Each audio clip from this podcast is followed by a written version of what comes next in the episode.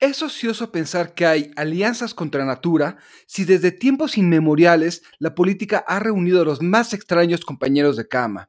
Pero, ¿cómo deberíamos analizarlas?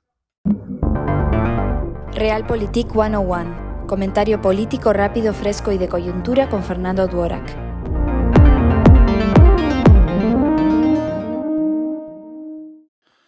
Hasta el momento, la alianza Juntos Hacemos Historia ofrece una narrativa atractiva y una visión clara sobre qué significan, aunque sean falacias, lugares comunes y no vayan más allá del carisma del presidente.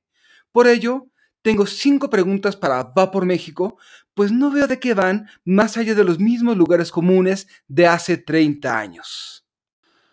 Primera, ¿qué representan? Cada partido tiene plataformas distintas y habrá tres bancadas.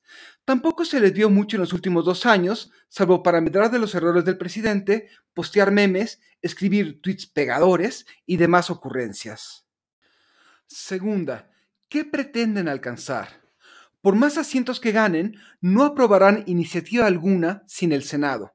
Serán un punto de veto y no uno de inflexión ¿O nos van a decir en 2024 que ahora sí, en serio, harán las cosas bien si les damos otra oportunidad?